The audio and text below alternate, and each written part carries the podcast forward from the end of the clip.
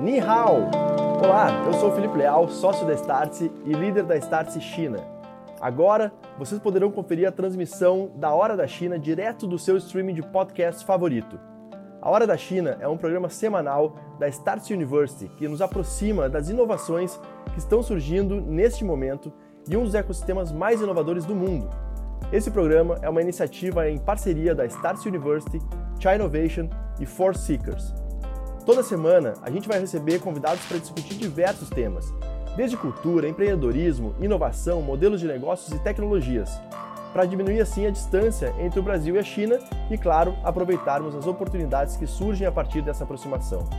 É importante avisar que esse áudio foi extraído diretamente da transmissão ao vivo, e caso você queira assistir ao programa em vídeo, acesse no YouTube da Startse no endereço youtube.com/startseoficial.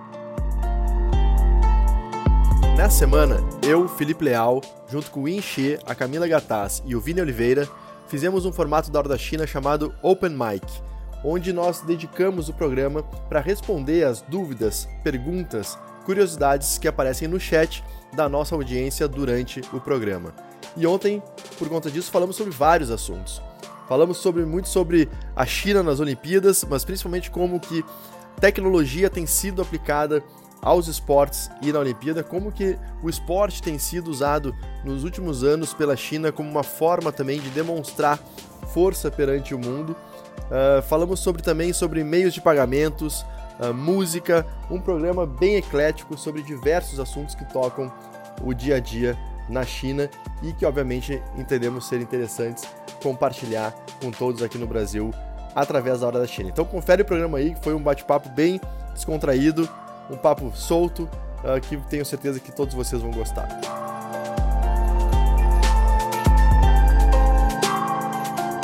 Ni hao, muito boa noite, sejam todos muito bem-vindos. Mais uma A Hora da China começando, terça-feira, hoje 3 de agosto de 2021. Na China já no dia, estamos no dia 4. Sejam muito bem-vindos. Hoje um programa aqui diferente dos últimos, porque fazia tempo que a gente não reunia o, o, time oficial, o titular aqui da Hora da China, e hoje estamos com o time completo, embora sem convidados externos, por um, por um motivo simples, que esse é um dos formatos que nós criamos lá no começo do ano para ouvir vocês que estão nos acompanhando e ouvir as perguntas de vocês e responder uh, aquilo que a gente puder conseguir em relação a curiosidades, enfim, uh, que vocês tenham em relação ao que está acontecendo na China. Uh, a gente está em clima de Olimpíada, né? Então temos alguns atletas aqui no, no, entre os quatro, não, não me incluo neles, mas uh, já que o clima é de Olimpíada, quem está liderando o quadro de medalhas da Olimpíada? A China. Então depende da forma como a gente vê, né? E tem uns lugares que vê diferente dos outros, mas a China liderando aí. Depois a gente vai comentar sobre a Olimpíada.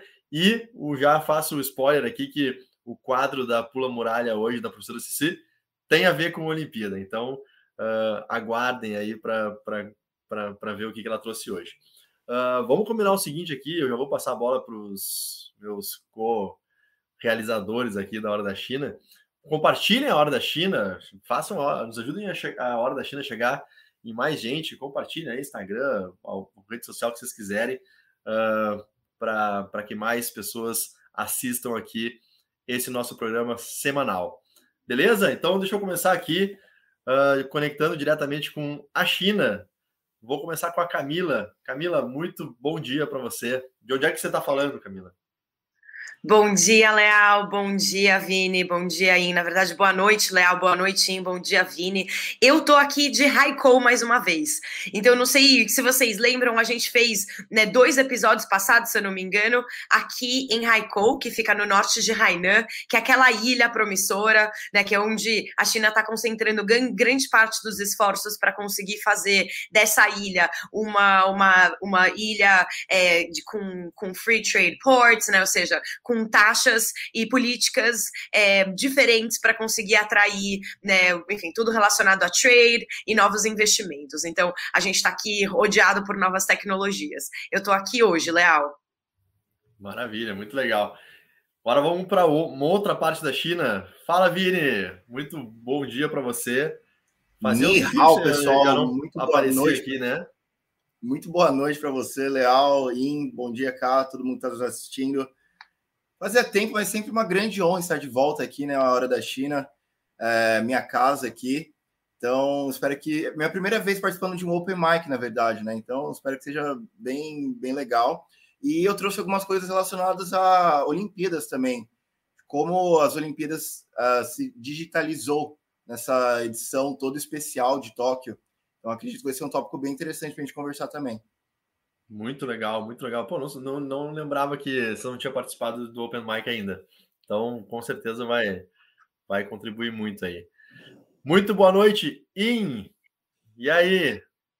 Boa noite, Léo. Bom dia, Camila. Bom dia, Vini. É, falando direto de São Paulo, nesse frio, uh, frio que acho que nos próximos dias vão dar uma melhorada.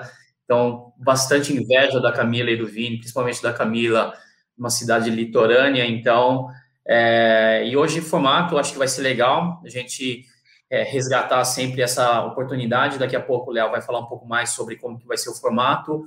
E como o Vini não participou antes do Open Mic, de repente ele vai ser o cara que vai quase ser um quase entrevistado.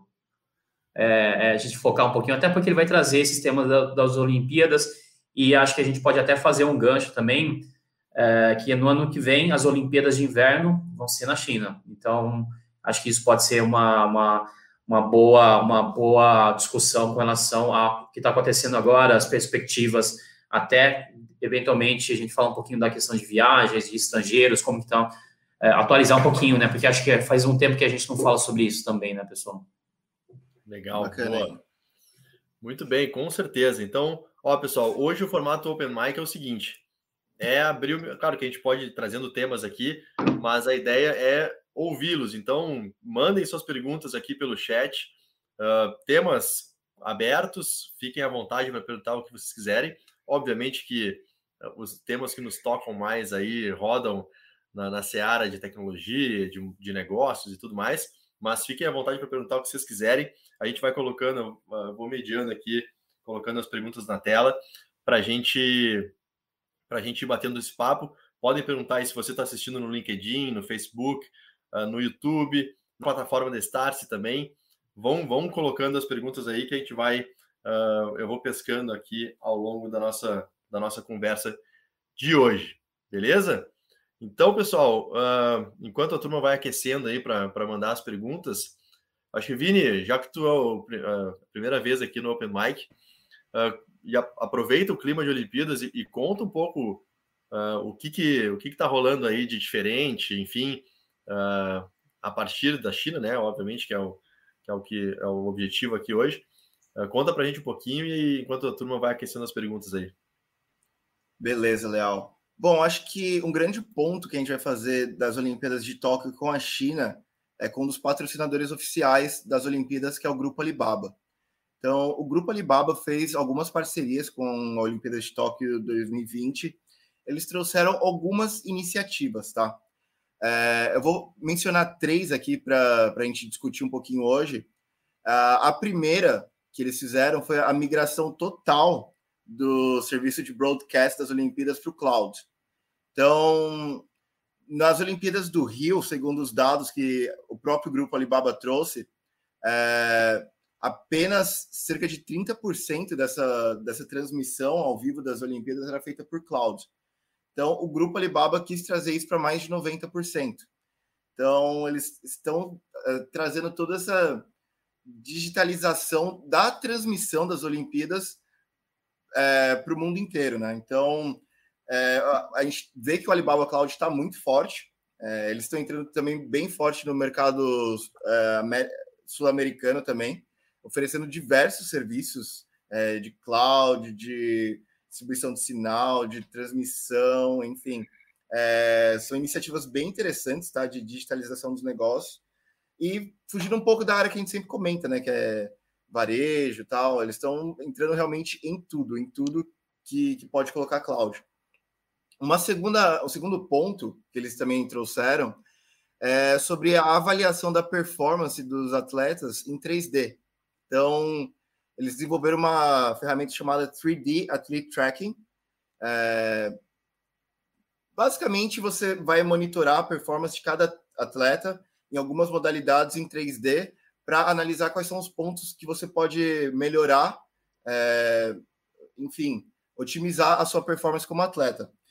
E até um ponto aí, Léo, você falou que você não se inclui nessa, nessa lista de atleta, mas eu sei que você é um exímio jogador de tênis. Então, cara fica sendo humilde aí, mas é um exímio jogador de tênis.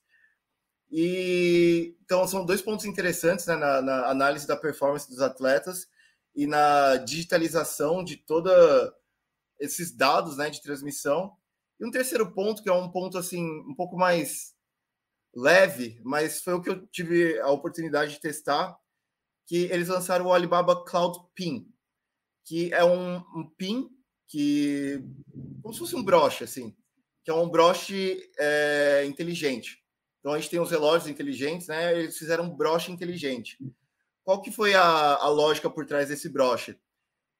Já que a gente está tendo uma Olimpíada bem especial, que não pode ter público, é, só viajaram os atletas e a mídia.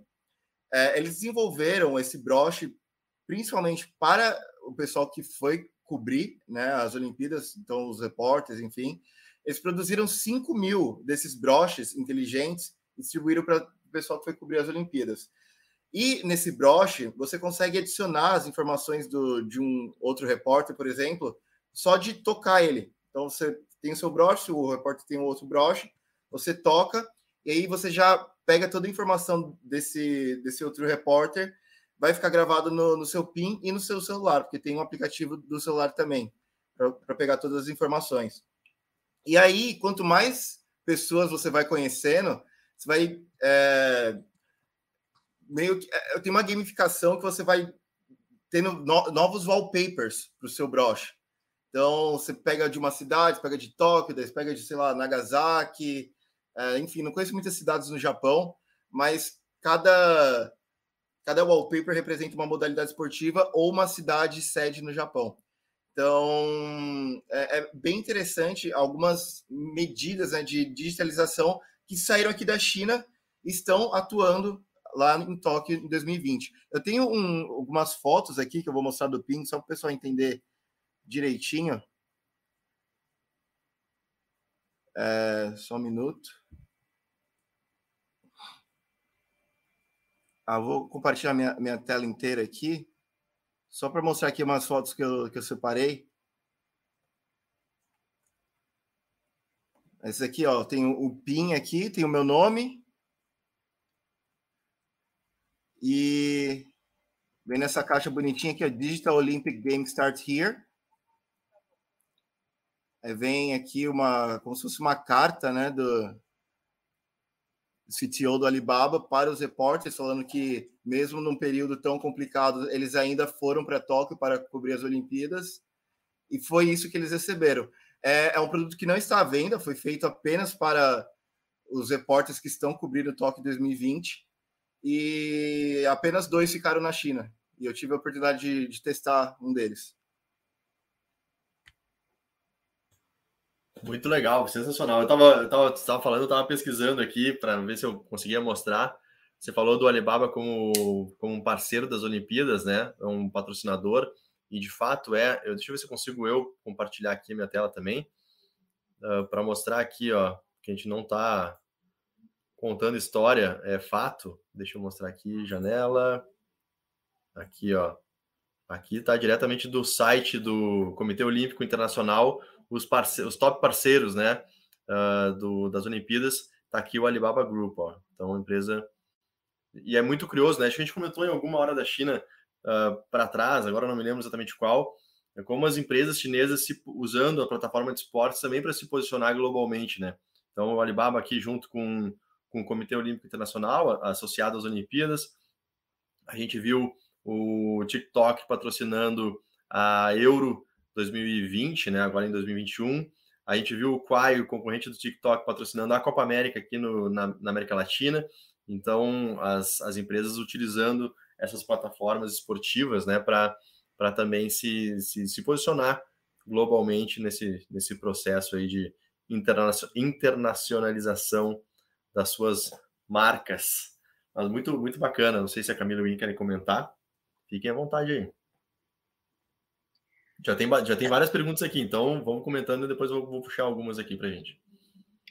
Não, eu acho, eu acho super interessante, Léo, até associando isso à, à, performance, né? Quando a gente começa a associar tecnologia à performance, isso é uma tendência global. É, e como isso tem sido feito, levado a sério aqui na China, é, é, bastante interessante. Então, parece um PIN simples, mas ao redor disso tem uma interface muito complexa, tem softwares bastante complexos, e eles têm análise de dados, né? Que é com base em inteligência artificial e captura de dados, que conseguem realmente é, melhorar. É, quando, quando você pensa em melhoria de esportes, a gente não está pensando numa melhoria de 10%, né, de 20%. A gente está falando de pequenas eficiências em determinados movimentos. Mas quando você está competindo em alta performance, essas pequenas melhorias de pequenos movimentos é, é, diz respeito de você ser primeiro ou talvez quarto lugar. Então, eu acho que é muito interessante a gente olhar como a tecnologia tem tido esse impacto bastante interessante em análise de dados associados a esporte. Léo, acho que outro ponto legal ver é, é, é, a, é a área ou a divisão ou a empresa do grupo Alibaba que se associou às Olimpíadas, que é basicamente a área de cloud. Então, isso mostra a relevância e quanto, de fato, a tecnologia está se transformando e em todo para a nuvem. E a gente tem alguém aqui no, no chat que nos perguntou exatamente sobre isso. É, toda, toda a tecnologia de cloud. Então, pessoal, acho que é, é interessante a gente entender um pouco de que quando você fala de cloud, não é simplesmente ir para a nuvem ou ir para a internet, os servidores. É uma série de processamentos e, é, e é a possibilidade de integração desses dados em um ambiente onde anteriormente era isolado. Uh, até é curioso isso, porque eu tenho um primo que ele trabalha também, nascido no Brasil como eu, e trabalhou sempre em empresas de tecnologia, e ele teve a oportunidade de uh, pelas empresas onde ele trabalhou para quatro Olimpíadas, trabalhando como um, um, dos técnicos que davam suporte. E sempre foi é, tecnologia local, não tecnologia em, em nuvem. E no momento que uma empresa como a Alibaba entrou, ele, a empresa onde ele trabalhava perdeu essa oportunidade e ele deixou de ir. E outro dia eu estava falando que ele precisava fazer um upgrade do que ele aprendeu ao longo dessa vida toda. Acho que isso caracteriza bastante isso. E o PIN, uh, ou isso que o, que, o, que o Vini acabou de nos, nos mostrar, também acho que reflete a própria digitalização de alguns comportamentos que existia antes, né? Essa cultura de trocar PIN, essa cultura de, de ter comunidade de pessoas que frequentam ou que participam das Olimpíadas, é, as coleções, várias dessas coisas digitalizando o comportamento é, e, e, e, coisas que eram offline, que tinham um alcance limitado, que era curioso, que era legal, mas agora ficam exponencializados pela internet e pela tecnologia. Legal, muito bom. Aliás, vou... só um comentário rápido. A primeira vez que eu ah, tive a oportunidade de ir para Pequim durante mais tempo foi durante as Olimpíadas de Pequim. Passei 40 dias lá é, em 2008 e dois, três anos depois, assim, eu lembro claramente como as Olimpíadas foram usadas como uma grande vitrine da China e, de fato, 2008, 2010 é, foi a grande, o grande processo de abertura, né? E dá para imaginar, é, ou dá para visualizar claramente como 2021 vai, 2000, ou, desculpa, melhor dizendo, 2022 vai ser novamente utilizado como uma grande vitrine da inovação digital da China. Então, 2008 foi a vitrine da transformação econômica, do, do crescimento econômico da China, e 2022 provavelmente vai ser a vitrine da tecnologia propriamente dita. Legal, e eu, eu peguei essa, essa, esse comentário do Lucas aqui, ó, entrando no assunto das Olimpíadas, interessante observar o investimento do esporte que a China tem, isso explica muito a liderança no quadro de medalhas. Eu estava olhando aqui, Lucas, uh, um pouco do histórico né, da, da China no, no quadro de medalhas da, dos últimos sei lá, 10 edições dos jogos. E, e, é incrível como a partir de 2000, a partir de 2000 a China se posiciona entre o top 3 e depois fica segundo, primeiro na, na, na de Pequim, foi onde eles tiveram mais medalhas, foram 100 medalhas no total. Uh, depois segundo em Londres, terceiro no Rio e agora aí brigando para ficar primeiro, segundo de novo. E, e acho que uma coisa que eu li esses dias é, que eu achei interessante, que alguém, alguém do governo chinês, eu não sei, não sei exatamente quem, comentou que o, o esporte, ele nesse processo todo, ele também foi utilizado como uma sinalização de, de poder, né, vamos dizer assim, de representação, de, de liderança na China perante o resto do mundo. E que agora essa posição ela já é consolidada né, em diversos aspectos. Então, a plataforma de esportes em si, né, as Olimpíadas, como principal referência disso, já não é se ficar em primeiro ou segundo, já não, assim, não é uma questão de vida ou morte, porque uh, já está consolidado. Então, uh, a, a, reflexão era: já cumprimos o nosso papel de nos posicionarmos nos últimos, nas últimas edições e usar isso como uma demonstração de força. E hoje já já não temos mais essa necessidade tão evidente, né? Então achei curioso essa, esse, esse comentário. Mas bacana. Deixa eu pegar aqui uma pergunta do, do Rodrigo, uh, eh, para a gente ficar no esporte ainda, depois a gente vai navegando em outros temas, que ele perguntou aqui, ó, pro Vini, ó. Vini, como é que os chineses estão vendo o futebol? A Camila é uma grande jogadora de futebol, né? você sabe, uma grande jogadora de futebol. Tem vídeo. Ô, Léo, você consegue, Léo, enquanto o Vini está falando, de repente você consegue pegar algumas fotos ou vídeo da Camila ela tem não, Instagram.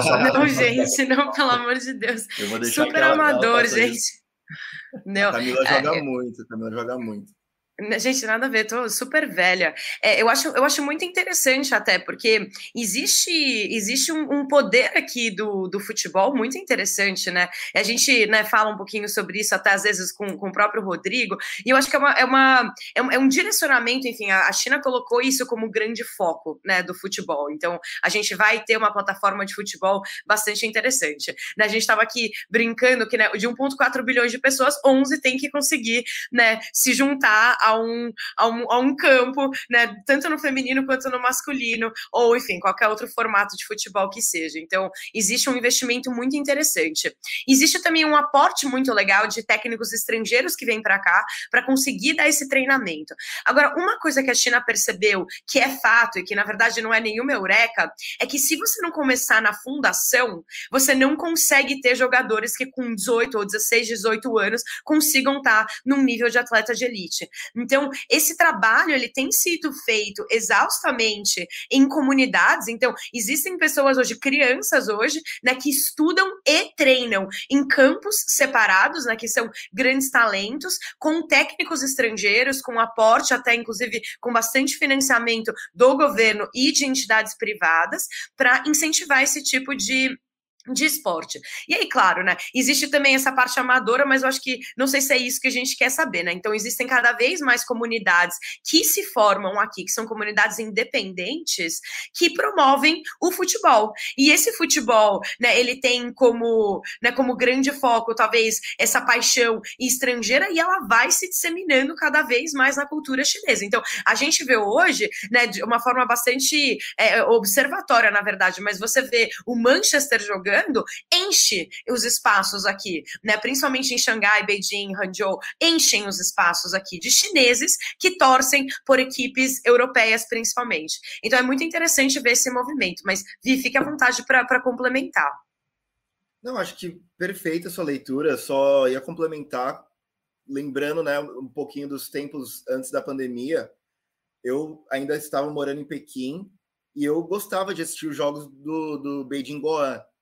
E assim, estádios sempre lotados, lotados, torcida com tambor. Goan, bichão.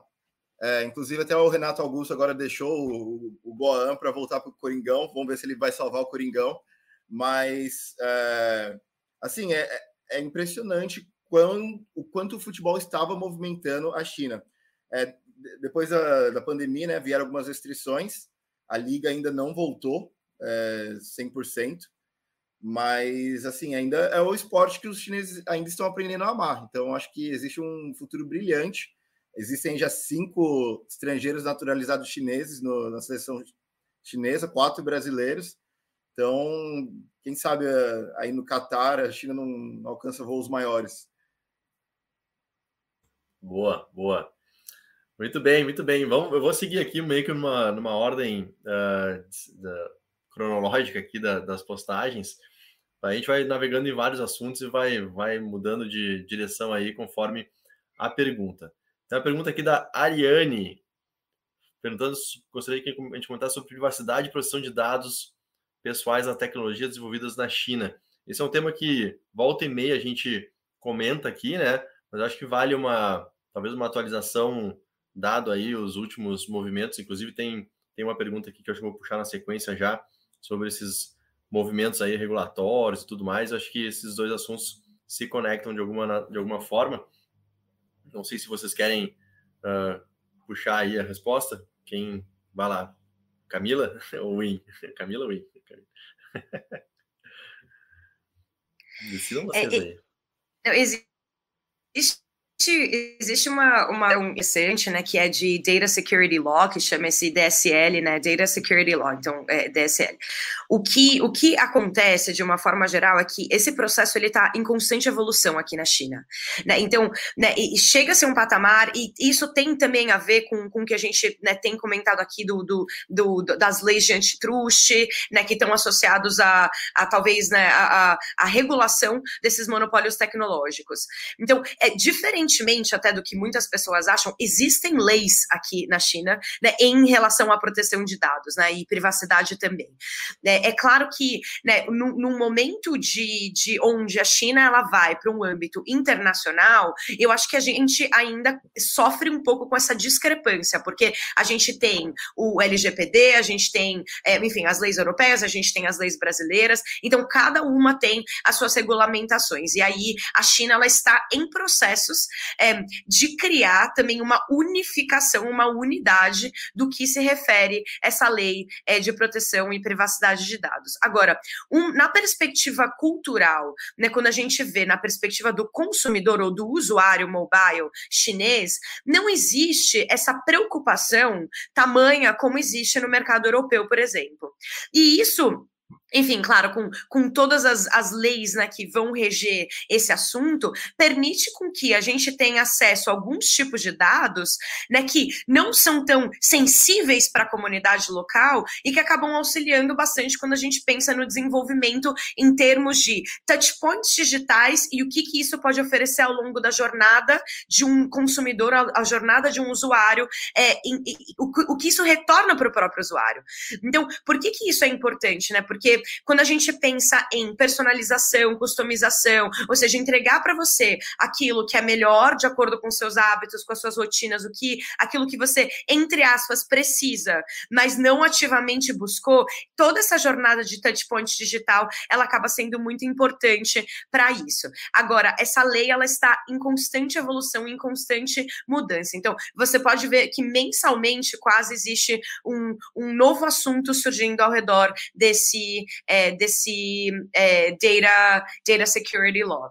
É, não sou especialista em Data Security Law, mas, enfim, é, é, é esse o status de onde eu vejo, uma constante evolução para que a gente chegue num nível patamar onde a gente consiga ter uma unificação dessas leis. In, você sabe mais alguma coisa em relação a isso especificamente? Uh, não, eu acho que o que o que eu venho acompanhando é o que você falou agora por último, a mudança é a melhoria constante. E acho que é o entendimento isso, isso. disso, e acho que e, e, é dessa forma a gente tem que encarar, acho que uh, não só o mercado de tecnologia da China, mas a China como um todo. Nas últimas semanas, eu diria que praticamente toda semana a gente viu alguma grande notícia, é, tanto do assim, e falando em termos de regulamentação, e, e é onde vai privacidade, proteção de dados, é, o que você comentou da, das regulamentações antitrust, e aqui a gente acabou de ver uma pergunta também do público sobre é, o que aconteceu, o impacto da, da, da, ação do governo no mercado de educação, proibindo as empresas de serem empresas é, lucrativas ou empresas privadas que têm fins lucrativos para se tornar entidades é, quase sociais, acho que a gente pode encarar dessa forma. Então, são, são várias mudanças que vêm acontecendo e acho que é, a gente tem que sempre lembrar que o governo chinês costuma muito fazer uh, testes para entender se de fato a determinada, a determinada estratégia, a determinada ação faz sentido.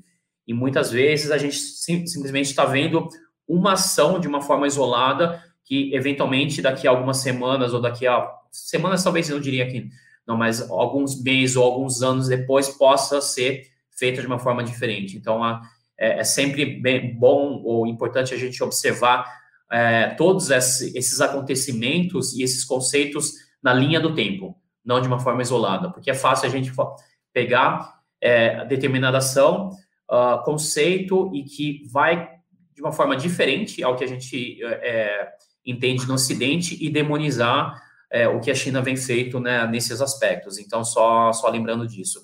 Eu acho que o ponto que eu queria destacar, o que a Camila comentou, uh, é especialmente o, o dar de volta, o retorno que o público tem, que os usuários têm, que a, que a população tem em troca dessa da, da, da, dos dados ou da sessão dos dados, enfim, da forma que a gente queira chamar isso. É, e de fato a tecnologia permitiu que, ou está permitindo que isso ganhe escala. Porque antes a gente sempre pensava assim: olha, eu vou dar meu cadastro e no dia do meu aniversário vou receber um cupom de desconto de 10%, assim como a Camila vai receber, como o Vini, como o Leal vão receber da mesma loja, sendo que talvez a gente nem tenha o mesmo tipo de interesse, ou simplesmente a Camila foi naquela loja e comprou para um ou uma outra pessoa. Com a tecnologia e com a escala da tecnologia, esses dados eles podem ser é, é, é, ou aproveitados uma, pela personalização que a Camila comentou e que de fato as pessoas percebem o valor. Acho que esse é o, essa é a grande necessidade que a gente tem que entender como se utilizar os dados e quando a gente percebe isso, as pessoas vão estar mais do que felizes em conceder as informações. É, principalmente porque antes a gente nunca enxergou o valor do que do que tinha. É, é tanto que uma das grandes discussões é se de fato fosse possível, eu gostaria de vender meus dados. Como isso não é escalável, como isso não existe nem regulamentação, é, o ideal para as empresas é conseguir mostrar o que, que eles estão dando de retorno. E através da tecnologia, isso vai ser cada vez mais possível, é, é, não só no mercado de internet, mas praticamente em todos os setores. Né? Oi, eu acho uma... que só para complementar a sua fala, desculpa, Cá, só para complementar a fala do En, acho que uma, uma personificação perfeita do que você acabou de falar, em é isso que eu vou mostrar aqui na tela para vocês agora, que é o tal do Health Code, que é o código que está sendo utilizado né, durante a, o controle da pandemia aqui na China. Então, agora na China, a gente está vivendo quase como se fosse uma segunda onda, é, assim, a pior onda depois da, da primeira, né?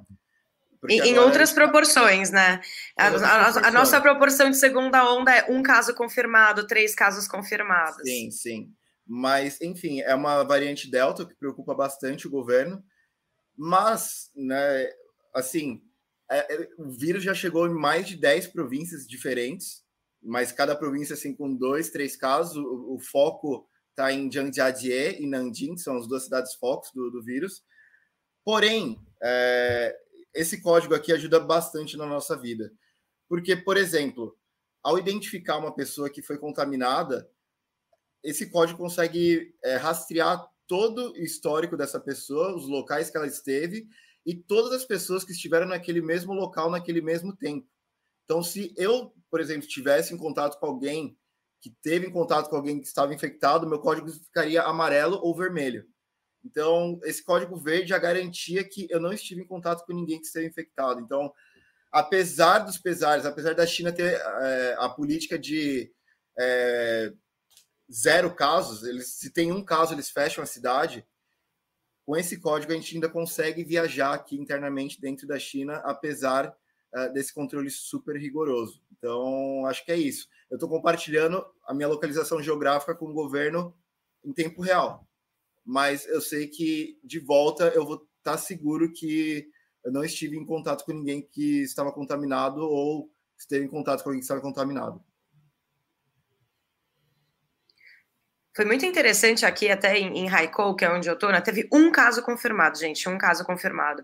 E, enfim, essa, essa questão de privacidade, né? Não é muito que né, não, não, os chineses não se importam com isso. É, de novo, culturalmente, os benefícios que isso traz é muito maior. E o pensamento não é do indivíduo, ele é muito mais do coletivo. Então, assim como o meu dado, ou o dado do Vini, ou o dado do Leal ou do In, eles não interessam a nível individual para para as empresas e, e para o governo, né? Enfim, a, a, não ser com casos bem específicos. Mas o que interessa é esse comportamento coletivo. Então não interessa né, quem que vai estar tá com o vírus, interessa onde essa pessoa caminhou, que estações ela andou, quem que ela teve em contato, quais bares ela frequentou, quais restaurantes ela foi. E com essa engenharia reversa, né, de monitoramento, aqui em dois dias testaram 700 pessoas, né, que tiveram possibilidade de estar em contato e pessoas que possam estar em contato com quem teve em contato com essa pessoa que foi contaminada, todas tiveram é, testes negativos para o Covid. Então, só para a gente entender o potencial é, dessa, dessa, enfim, dessa, dessa captura mesmo, do que os dados podem fazer, porque eles podem ser muito benéficos. Agora, na minha perspectiva, o, o GDPR, por exemplo, o GDPR da Europa, ele é absolutamente retrógrado para o momento que a gente gente está vivendo, né? Então, assim, a gente tem que entender que não existem benchmarks também onde a China pode se apoiar. O LGPD, ele, ele é muito mais bem pensado do que o GDPR, na minha opinião, né? Então, é muito interessante a gente pensar que cada cultura vai conseguir estabelecer o que faz sentido para si, sem trazer um backlash muito grande para o desenvolvimento tecnológico, que requer dados, né? E que respeite os códigos éticos é, de, de da, da civilização. Então, a gente vai encontrar essa forma de chegar num equilíbrio, que não é nem GDPR e nem não ter nada. Muito bem, muito bem. É acho... Leal, deixa só finalizar essa parte. Claro. E é sempre importante salientar é, que, mesmo antes da legislação atual do governo chinês, uh, eles têm uh, sido bem rigorosos com as empresas. Muitas empresas foram fechadas ao longo do tempo por não respeitar as regulamentações daquele momento. E aí, muitas empresas, a gente pode falar de dezenas de empresas, startups, empresas de tecnologia, enfim. Então, o governo tem sido rigoroso com relação a isso, até grandes empresas como a própria Tencent, é, o Alibaba tomando multas enormes. Didi. Didi, agora recentemente foi retirada recentemente. Da, da App Store. Então, uh, é, a gente pode falar que, ao mesmo tempo, existe o lado dos usuários, essa cultura diferente, essa forma de aceitação e, e a, a forma de encarar, mas o governo também tem sido bem rigoroso. Então, acho que a gente tem, de fato, um ambiente bem diferente. Então, quando a gente vai é, avaliar privacidade, utiliza segurança de dados, acho que tem que ser entender muito essa ótica antes da gente é, aplicar diretamente qualquer opinião do que a gente tem com relação aos modelos ocidentais de privacidade. E lembrar que esse luxo não é só da China, né? Que a gente tem casos enormes, né? E perigosíssimos, né? Comprovadamente utilizando dados de uma forma negativa em vários outros lugares do mundo. Eu ia só comentar, até para pegar o gancho da pergunta do George aqui, que em relação a todo esse, esse, esse cerco né, regulatório, ele, ele cita o, o, o, setor da educação, mas a gente viu, isso começou lá com o Jack Ma no passado ainda, né? Aquela aquele primeiro movimento que pegou um pouco a todos de surpresa, foi quase que uma retaliação a declaração dele, enfim, e, e depois, agora, recentemente, o Didi, na, no, dia, dois dias depois do IPO feito, uh, agora esse, esse movimento do setor de educação, e aí, obviamente, que quando a gente olha a ação isolada, que nem o Inf comentou, soa estranho, né? Pô, que segurança eu, como uh, empreendedor, na China, vou construir uma empresa que vai, vai crescer, e aí eu não sei o que vai acontecer amanhã ou depois, simplesmente vem um decreto e diz que eu não posso mais ter lucro. Como, é, como isso, né? Ou se eu sou um investidor, como é que eu vou investir num, em, em empresas que eu não sei, amanhã ou depois também pode ter alguma ação nesse sentido. Então, isso tudo soa muito estranho de fato. Mas acho que o In tocou num ponto, e aí é que ninguém está entrando no mérito se é certo ou errado, bom ou ruim, que é analisar isso na linha do tempo. Eu acho que tem uma, uma das grandes características que a gente percebe claramente do, do governo chinês, enfim, e da China como um todo, é a sua capacidade de planejamento de longo prazo. E no momento que uh, a gente viu, especialmente na questão da educação, uh, a gente viu, a gente fez uma live aqui, inclusive, Hora da China, sobre os dados do censo, que mostram que a, que a, que a população está envelhecendo. Uh, e também um dos motivos, entre vários, é o alto custo da educação. Então, ao retomar esse setor para si, vamos dizer assim, a ideia, a princípio, é baixar esse custo para que isso fique mais acessível para mais gente e que, sendo mais barato o custo da educação, mais pessoas também, entre outros fatores, queiram ter mais filhos e, no longuíssimo prazo, essa pirâmide volte a, a, da população volte a, a rejuvenescer, né? Então, assim, para quem olha e planeja daqui 30, 40 anos, uma ação agora, se vai dar vai dar barulho, se vai dar insegurança, tá tudo certo, porque tem um objetivo muito maior e, e de mais longo prazo. De novo, sem entrar no mérito se isso é bom ou ruim, certo ou errado, mas uh, é possível fazer uma leitura nesse sentido, uh, talvez nas ações mais recentes. E só, só para fazer o jabá, Léo, para o pessoal procurar aqui, procurem essa live que a gente fez com a Tatiana, Tatiana, Tatiana Prazeres, que é bastante interessante entender essa relação do que, que o censo teve, é, Jorge, sobre é, o, o que está sendo da, do regulatório sobre educação hoje. Então é bem interessante. Agora, uma das preocupações, Léo, quando a gente pensa sobre essa relação é, então será o papel das edtechs aqui? né? Ou das tech ads, né? Como é que a gente vai conseguir né, associar isso a uma, a uma política que estava sendo desenvolvida, né? Que tem algumas empresas que já estão caminhando nesse setor, né? Que estavam muito bem desenvolvidas dentro desse setor de tech ad ou edtech, e, e, e o, o que, que vai ser delas agora, né? Como é que elas vão se contornar e se adaptar a essa nova realidade? É isso que está sendo analisado agora, tá, Jorge? Então, é, é, ou seja, existem algumas hipóteses e alguns tipos de políticas que nós imaginamos que acontecerão, até mesmo porque quando isso vem com uma orientação do governo, existe também geralmente subsídios e incentivos do governo para que essas empresas aconteçam. Então, a ideia não é matar o empreendedorismo relacionado à educação. A ideia só é conseguir custear esse tipo de, de acesso para que a educação ela se torne um pouco mais democrática do que o que está sendo hoje, incentive as pessoas a terem mais de um filho. Muito bem, muito bem. Uh, Vini, eu vou fazer puxar uma para ti aqui, ó. Que o Wilson perguntou qual a opinião de vocês sobre o AliExpress brasileiro. Então eu vou, vos apresento aqui um, um live streamer oficial do AliExpress brasileiro.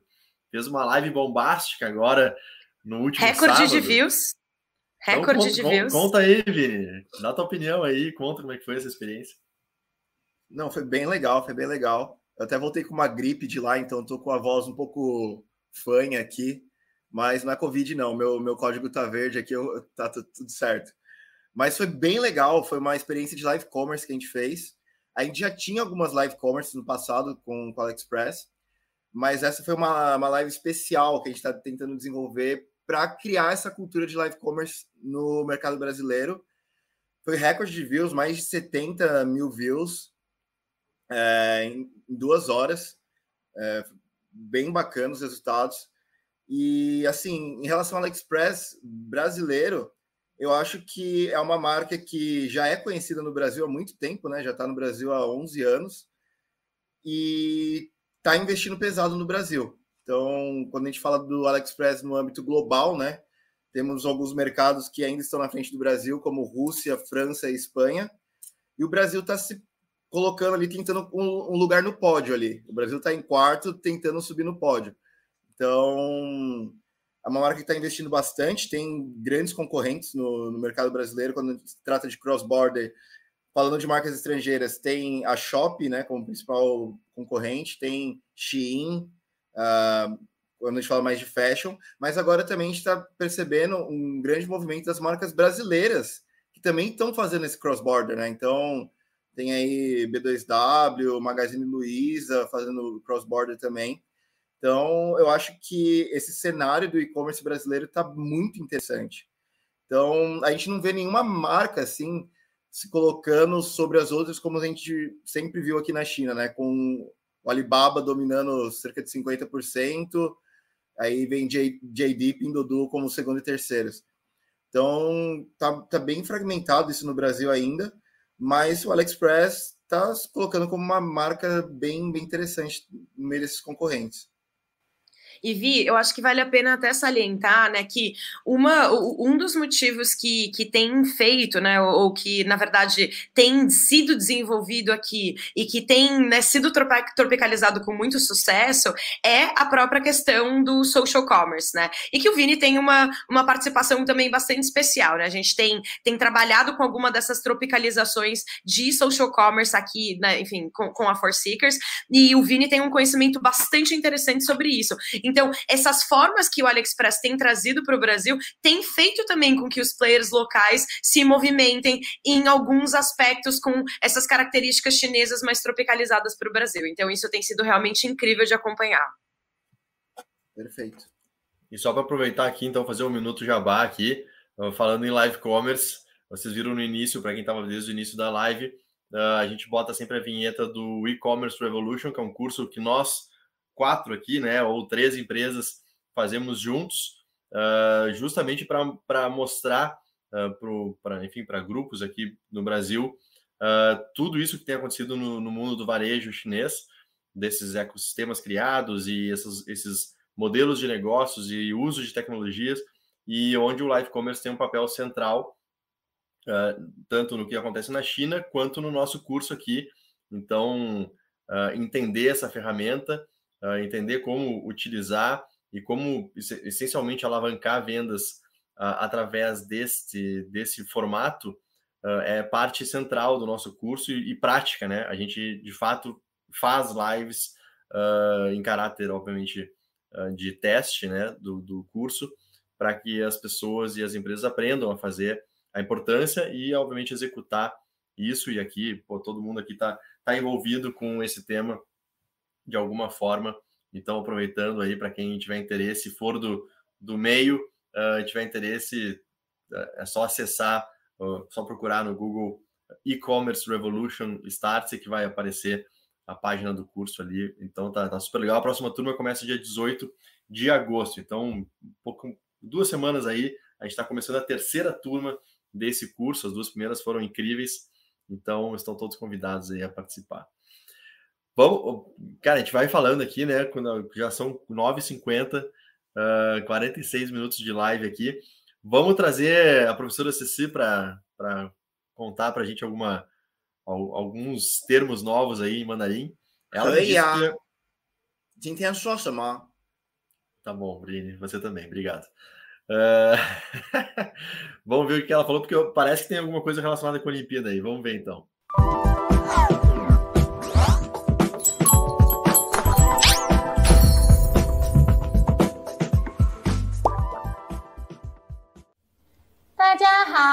我是思思。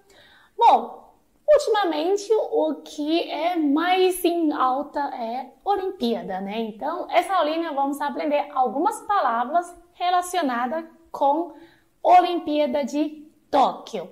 Primeiro, como falar Olimpíada, né? Vamos ver. Vamos já para essa louça com o pequenininho. Olimpíada em chinês seria ao Yun Hui. Ao Yun Hui. Ao Yun Hui. Hui é reunião, encontro.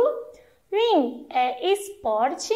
E esse ao é relacionado com Olimpíada, ok? Ao Yun Hui ao Hui.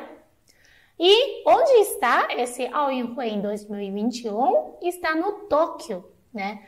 Tóquio em chinês é. Vou escrever primeiro ideograma. E, ar, san, si, u, cinco. Um, dois, três, quatro, cinco, seis, sete, oito. Tongjin. Escreve aqui. Tongjin. Dongjing. Dongjing. Dong é leste, Jing é capital. Dongjing, capital do leste. Hum, se você conhece um pouquinho sobre, so, pouquinho sobre a China, sabe que a capital da China chama o quê? Chama Beijing. E o que, que é Bei? Né? Porque Jing é igual, é capital. Bei é norte. Ou seja, capital do norte é Pequim. E capital do leste é Tóquio, Dongjing. E será que existe capital do sul, capital do oeste? Existe sim. São duas cidades na China, dentro da China, né? Porque essas cidades foram capital da China na história da China, ok? Então é bem interessante, né? Dongjing Leste e com o mesmo Jing de Beijing, Pequim. e último, claro que a gente vai falar de medalha, né? Medalha ouro. Na China agora, até esse momento, já tem 32 medalha ouro. Brasil já tem 3 medalha ouro. Então, como fala medalha ouro? Jin Pai. Esse Jin é diferente, ok? Jin Pai. Jin ouro e 2, 3, 4, 5, 6, 7, 8.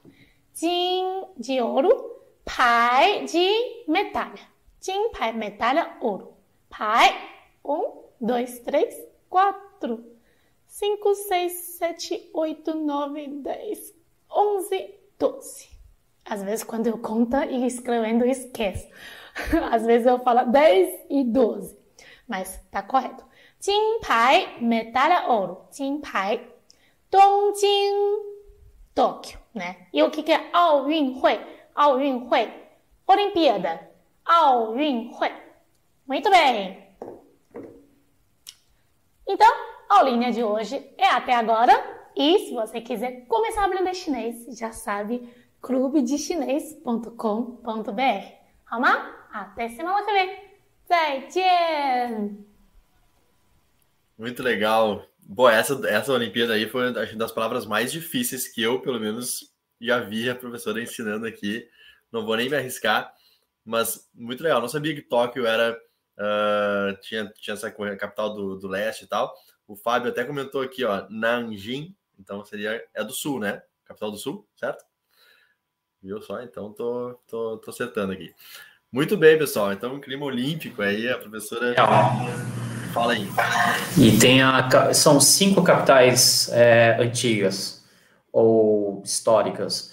E, a, e o que seria a capital do, uh, do oeste se é Xi'an, que não tem esse nome de Tim, que é o nome de capital, mas foi uma das capitais antigas. Então, só como complemento ao que a professora Cecília falou.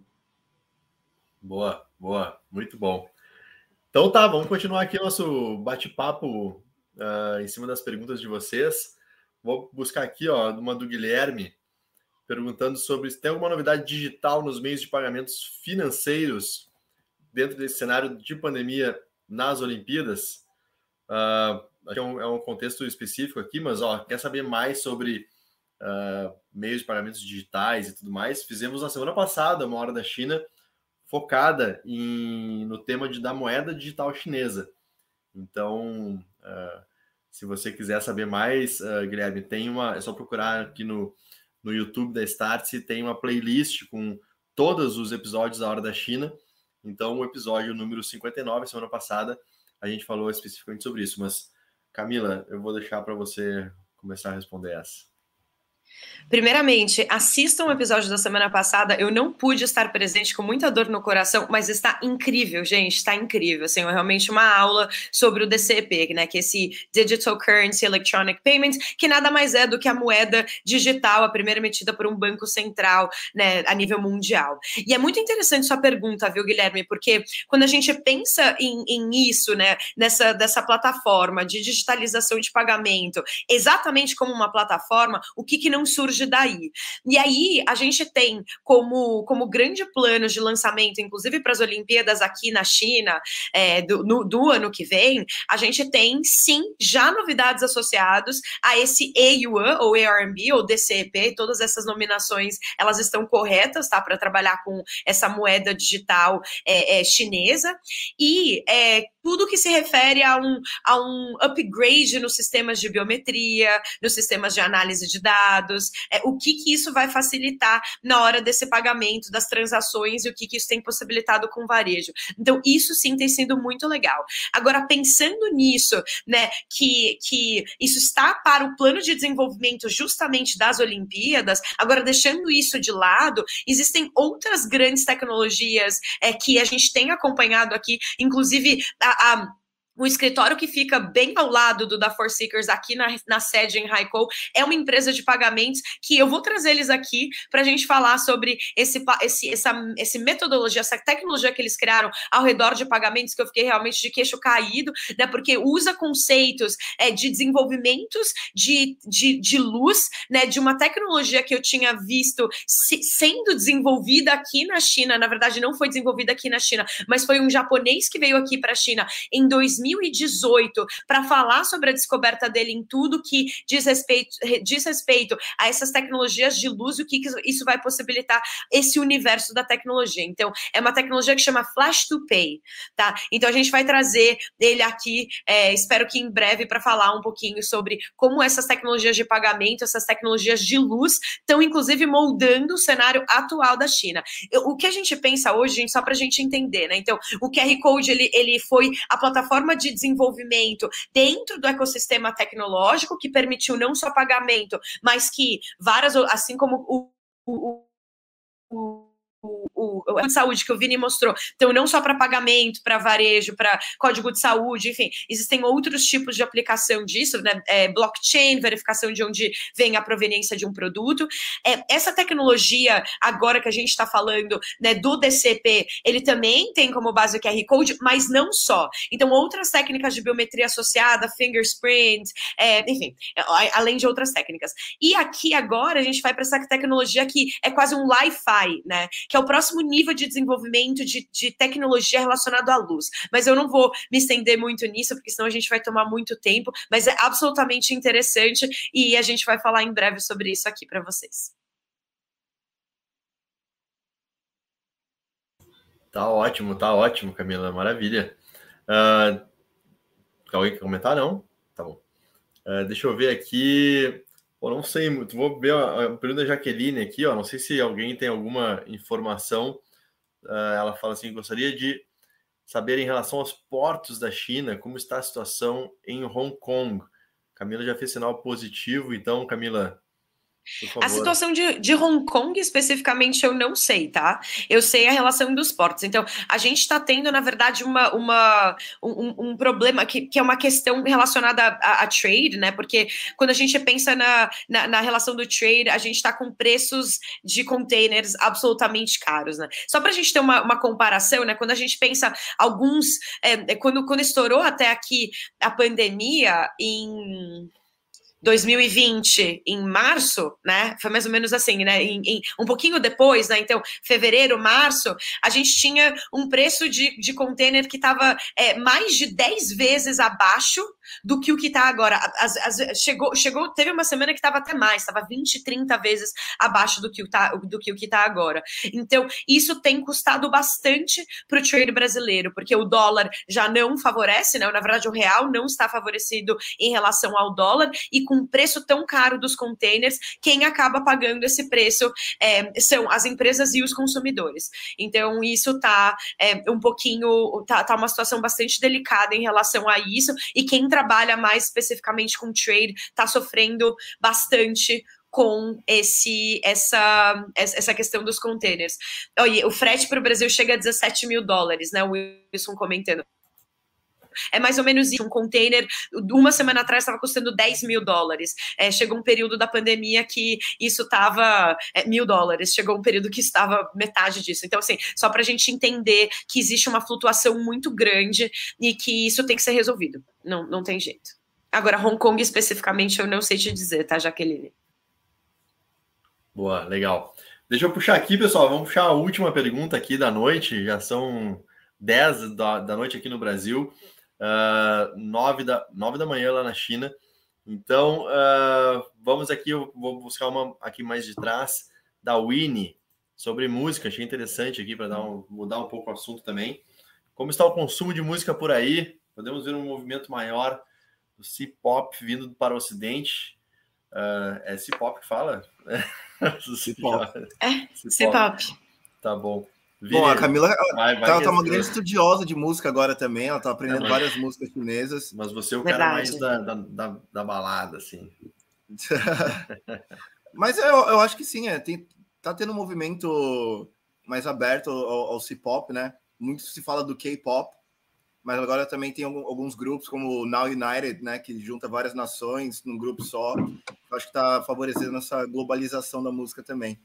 Então, e uma coisa Pode falar, cara. Perdão.